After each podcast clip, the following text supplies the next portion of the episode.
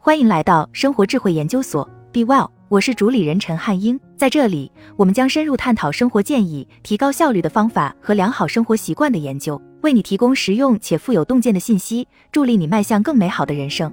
在过去的几年里，孩子们越来越沉迷于智能手机，家长们开始担心这带来的负面影响。也难怪，Facebook 的研究人员正在秘密研究其 App 如何损害女孩的身体形象。医生也反馈了刷抖音所引发的儿童抽搐障碍的情况。但在此背景下，一场科学讨论质疑了社交媒体是否真的造成了很大的危害。这篇论文的作者发表了一项大型的、历时多年的研究，细致而严谨地研究了社交媒体与青少年生活感受之间的关系。通过分析来自英国各个年龄段的八万四千多人的调查反馈，研究人员发现，在青少年的两个不同时期，过度使用社交媒体会导致生活满意度较低。第一次是在青春期左右，然后是十九岁左右的男孩和女孩。和之前的许多研究一样，这项研究发现，社交媒体和青少年健康之间的关系相当薄弱。不过，研究表明，在青少年发育的某些特定时期，他们可能对科技最为敏感。领导这项研究的剑桥大学实验心理学家艾米·奥本说，在研究之前，我们实际上考虑过社交媒体和幸福感之间的联系可能会因年龄的不同而不同。最后发现，事实确实如此。对于大多数美国青少年来说，屏幕是生活的重要组成部分。最近的调查显示，百分之九十的美国青少年拥有智能手机，他们每天花很多时间盯着智能手机看视频、玩游戏，以及通过社交媒体进行交流。在过去二十年里，随着青少年使用社交媒体的数量激增，抑郁症、焦虑症和自杀率也呈爆炸式增长。科学家们开始怀疑这些惊人的趋势是否与使用社交媒体有关联。一些人认为，社交媒体可能会间接影响幸福感，因为它取代了对身心健康至关重要的其他活动，比如面对面的交流、锻炼或睡眠。例如，过度使用社交媒体似乎扰乱了青少年的睡眠习惯。然而，探究社交媒体和幸福感之间直接关系的研究还没有发现太多证据。斯坦福大学的行为心理学家杰夫·汉考克对二百二十六项此类研究进行了原分析。他说，几乎所有研究都显示影响是相当小的。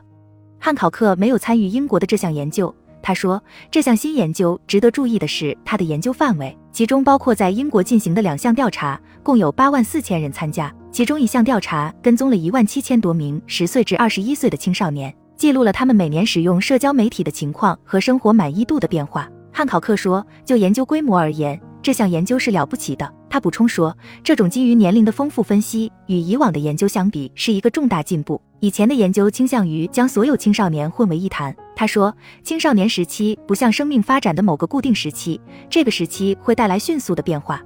研究发现，在青少年早期过度使用社交媒体，预示着一年后生活满意度会降低。对于女孩来说，这个敏感时期是在十一到十三岁之间，而对于男孩来说是在十四到十五岁之间。奥本说，这种性别差异可能只是因为女孩往往比男孩更早进入青春期。我们知道，青春期的女孩会比男孩更早经历发育过程。奥本说，有很多方面都可能成为潜在的驱动因素，无论是社交、认知还是生理方面的因素。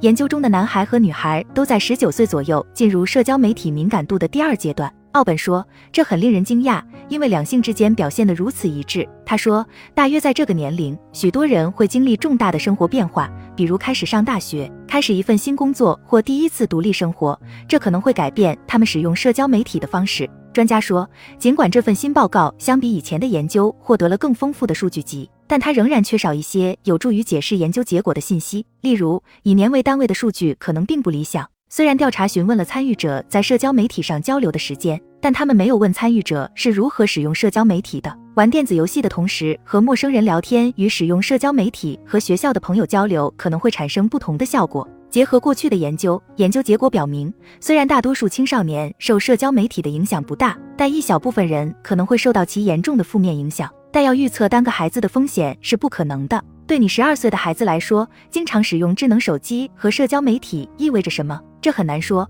北卡罗来纳大学格林斯伯罗分校的临床心理学家迈克尔林·詹森说：“考虑到研究中所看到的影响很小，这些孩子中很少有人会从正常状态发展到临床水平的抑郁症。”他说：“但这并不是说他们完全不会出现这种情况。”詹森指出，这项研究还发现了反向的联系，对所有年龄段的参与者来说。对生活感到糟糕的人，在一年后会花更多的时间在社交媒体上。这表明，对于一些人来说，科技可能是一种应对机制，而不是他们抑郁的原因。所有这些专家都表示，人们经常夸大社交媒体的危害，而忽视其好处。詹森说，社交媒体确实是有风险的，但它也能带来很多积极的东西，比如支持、联系、创造力和技能的掌握。他补充道：“我认为，很多时候好的一面确实被忽视了，因为我们太过关注风险。”好了，以上就是今天的分享。如果您有什么看法，欢迎在下方留言与我们交流分享。期待我们下次相遇。